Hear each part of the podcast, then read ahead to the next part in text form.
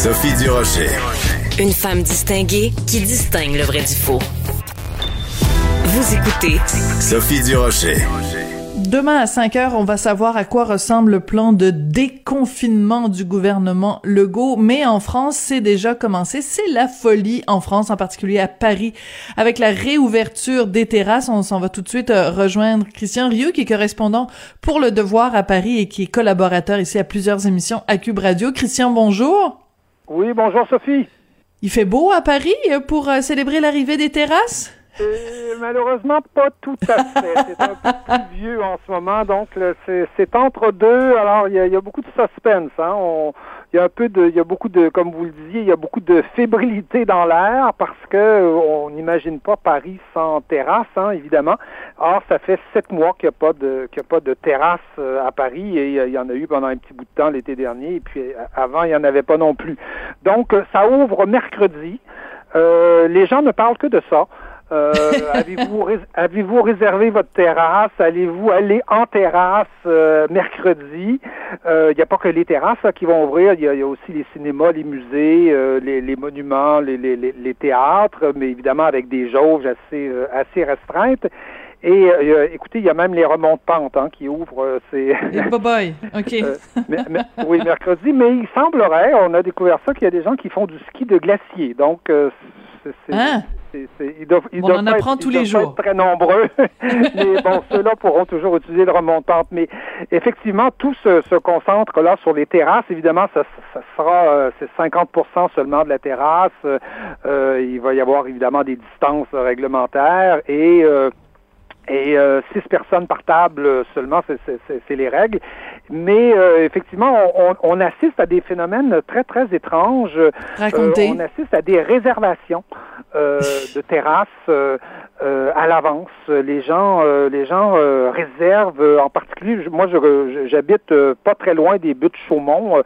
oui. vous savez, ce espèce de parc là, très en, très encaissé, là, avec des, des, des, des avec un petit étang, une grotte. C'est magnifique, oui. Qui, est très sympathique. Et, et, dans les buttes Chaumont, il y a un petit pavillon, ça s'appelle le pavillon Puebla, qui est un très joli pavillon, style style 1900, avec des tables autour. Eh bien, il semblerait que tout est réservé pour pour pour, euh, pour mercredi. Et les gens réservent en particulier notamment des, euh, des, des, restaurants étoilés. Une, deux, ah, trois étoiles. Euh, hum. il semble que ça se qu'on se rue là-dessus. Les gens veulent fêter le déconfinement en allant manger, en allant bien manger.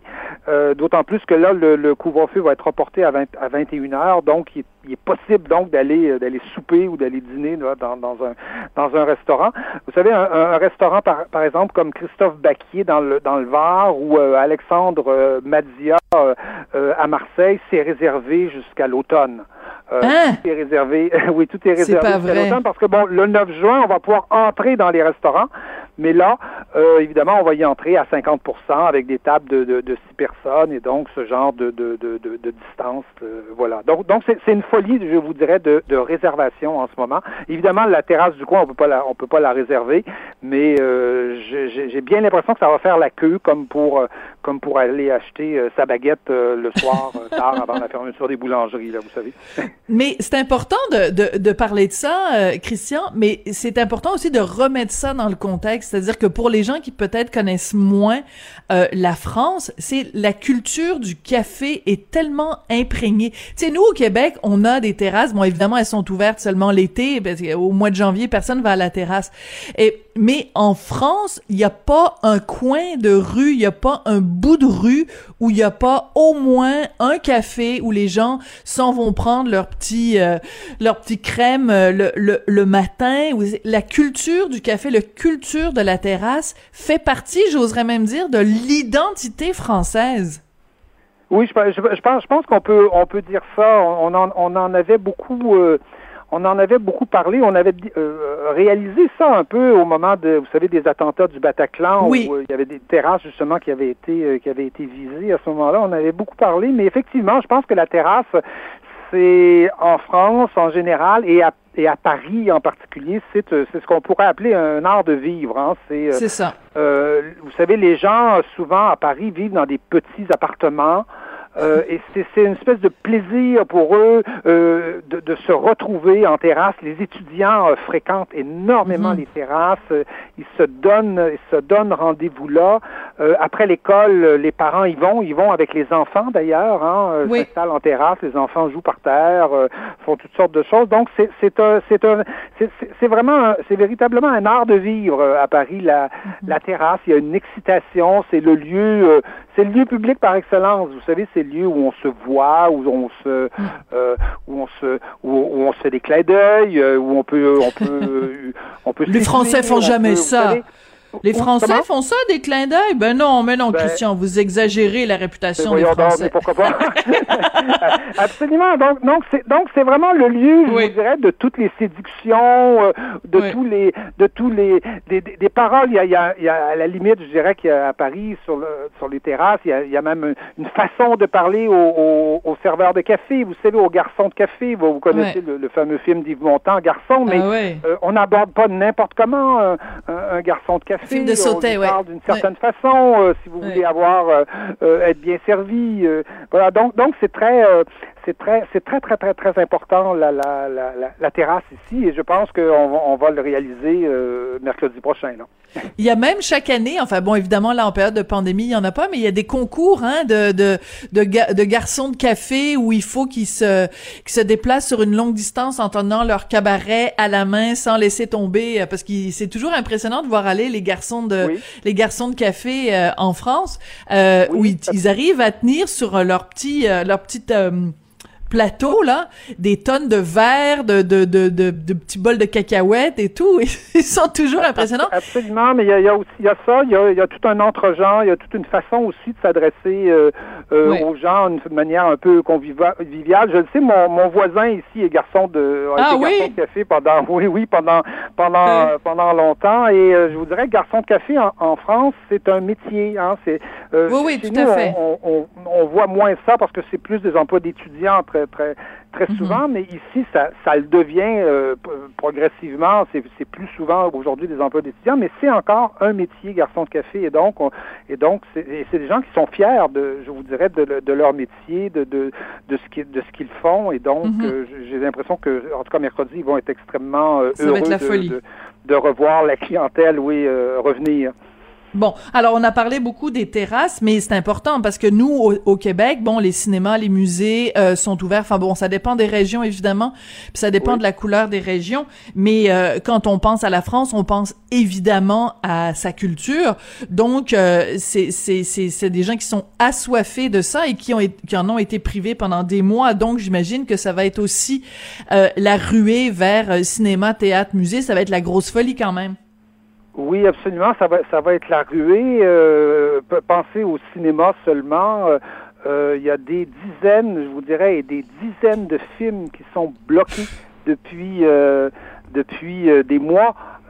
qui certains certains sont sortis en VOD, en version sur demande, oui. Ou à la demande là sur sur internet, mais euh, la plupart, en tout cas, et les plus grandes productions, les plus importantes, ont été bloquées. Donc, on attend, on s'attend à un déluge de sorties de, de, de films à Paris euh, très bientôt euh, cet été, au printemps, cet été et, et, cet automne. Je pense, on aura, je pense qu'on n'aura pas le temps d'aller d'aller tous les voir.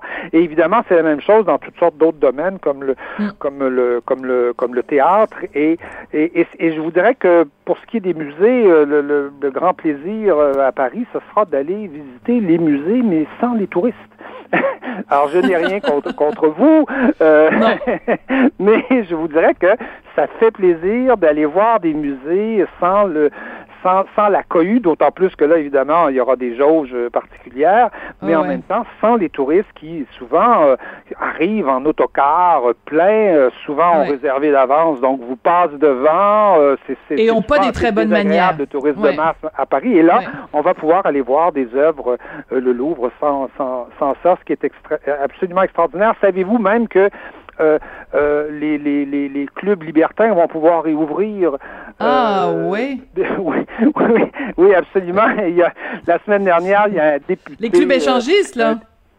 Comment? Oui. les clubs, échangistes. les clubs échangistes. Euh, la, la semaine dernière, il y a un député, Philippe Gosselin, qui s'est levé en chambre pour dire c'est injuste, on va réouvrir les clubs, euh, les clubs libertins, les clubs échangistes, alors que les, les discothèques, elles, n'ont pas de date encore de réouverture. Ouais. C'est pas prévu avant, euh, avant la fin probablement du mois de, du mois de juin. Alors, il trouvait ça absolument injuste et il semble qu'effectivement, euh, ces clubs euh, libertins, certains en tout cas du moins, ont le statut de restaurant.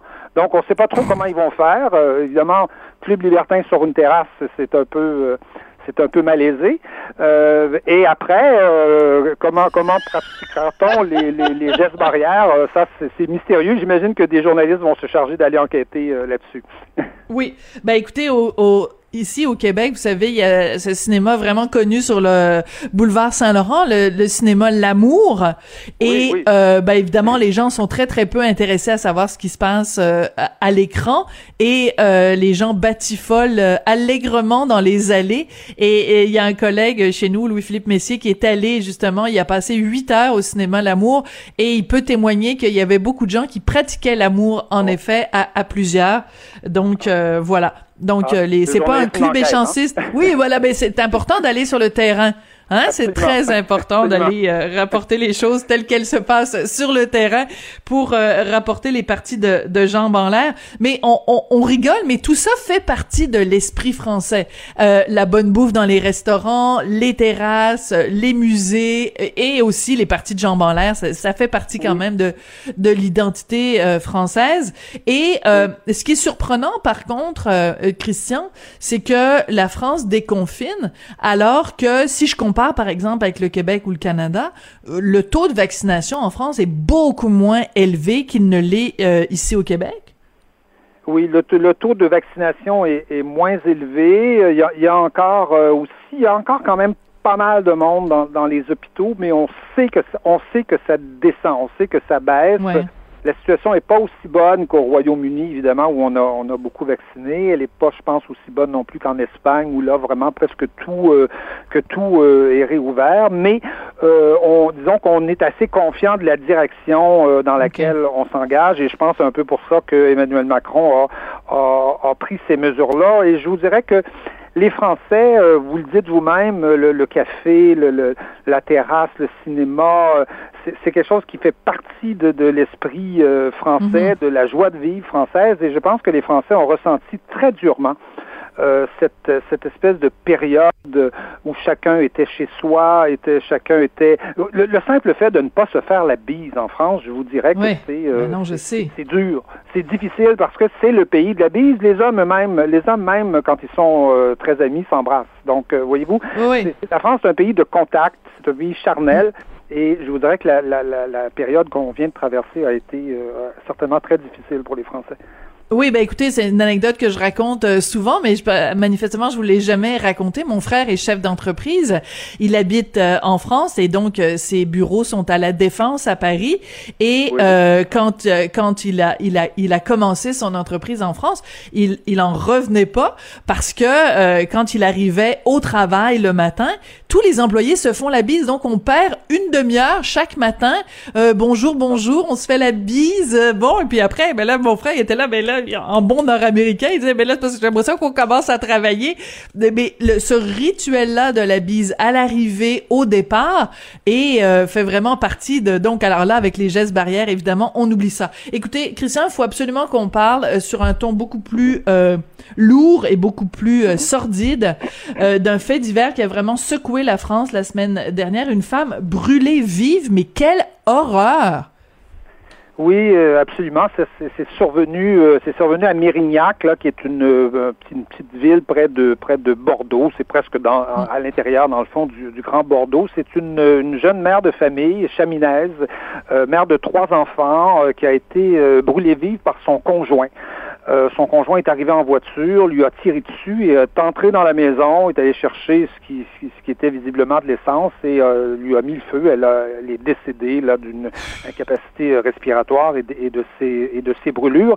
Et je vous dirais que il y, a deux choses qui, qui étonnent.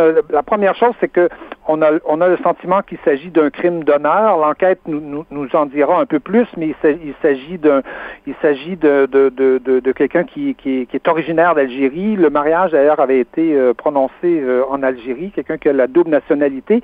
Et, et les, les, voisins, en tout cas de cette jeune fille, témoignent en disant que euh, cette jeune fille, Chaminaise, voulait, euh, elle, elle voulait euh, elle voulait vivre comme en France, c'est-à-dire qu'elle voulait euh, sortir dans les cafés, justement, dont on parlait tout à l'heure. Elle voulait porter des jeans, elle voulait mener, dans le fond, la vie des Françaises, alors que il semblait que, il semble que son mari, comme je vous dis, on, en saura plus au moment de l'enquête, mais ce sont les mhm. témoignages qu'on entend en ce moment, alors que son mari voulait qu'elle voulait lui une femme, je dirais, qui, qui agit comme euh, comme on le fait, comme on le fait en Algérie. Alors ça, c'est la, ça c'est la première chose, je voudrais, qui a, qui a choqué l'opinion publique ici en France la seconde, c'est que son mari euh, euh, avait été condamné à sept reprises pour, pour toutes sortes de, de, délits, mais il sortait de prison depuis, euh, il était sorti en juin 2020, et là, c'était pour une pour pour des violences justement sur son sur sur sa femme et qu'il avait qu'il avait agressé. Or, il semblerait qu'on l'ait laissé sortir euh, sans trop de contrôle. Et sans surtout, vous savez, euh, maintenant, il semble qu'on ait accès partout à ça, c'est-à-dire à des bracelets anti-rapprochement où on peut, euh, on peut, on, on est, on est, on est averti immédiatement si si la personne se rapproche de vous. Et aussi sans, sans un téléphone d'urgence qui est qui est qui est consacré exclusivement à cette à cette question-là. Et donc, en France, on s'interroge un peu sur l'efficacité donc de tous les, les, services de justice dans ce dans, dans ce mm. genre de dans ce genre de situation et aussi sur toute la question du crime d'honneur, des, choses qu'on a qu'on a connues chez nous d'ailleurs au, Québec. Euh, la famille Safia. Oui, tout à fait. la famille Safia, entre autres, parce qu'il y avait aussi cette jeune fille euh, perverse, je pense. Euh, son père euh, l'avait euh, tuée parce qu'elle refusait de porter le voile ou une, histoire semblable. Donc, oui, des crimes d'honneur, ça existe encore au 21e siècle sur la planète Terre. C'est absolument sordide comme histoire. Écoutez, Christian, merci beaucoup de nous avoir parlé de tout ça. Et puis, bonne chance mercredi pour vous trouver une place en terrasse. Vous prendrez, vous prendrez, s'il vous plaît, un petit verre de, de rosé, tiens, à ma santé et à la santé de tous les Québécois qui attendent impatiemment de savoir quand est-ce que nous aussi on va pouvoir aller en terrasse, sachant qu'il y a 0,1% de chance d'attraper la COVID quand on est en terrasse, quand on est à l'extérieur. Merci beaucoup, Christian. à l'extérieur, mais, mais promis, je, je trinquerai à votre santé. D'accord. Merci, Christian. À bientôt. Christian Christian Ridou, qui est correspondant pour Le Devoir euh, à Paris, euh, le chanceux, et qui euh, est aussi collaborateur ici à, plusieurs émissions, dont je l'ai en garde partagée avec mon mari Richard Martineau. Donc, c'est toujours intéressant d'avoir des nouvelles de ce qui se passe en France.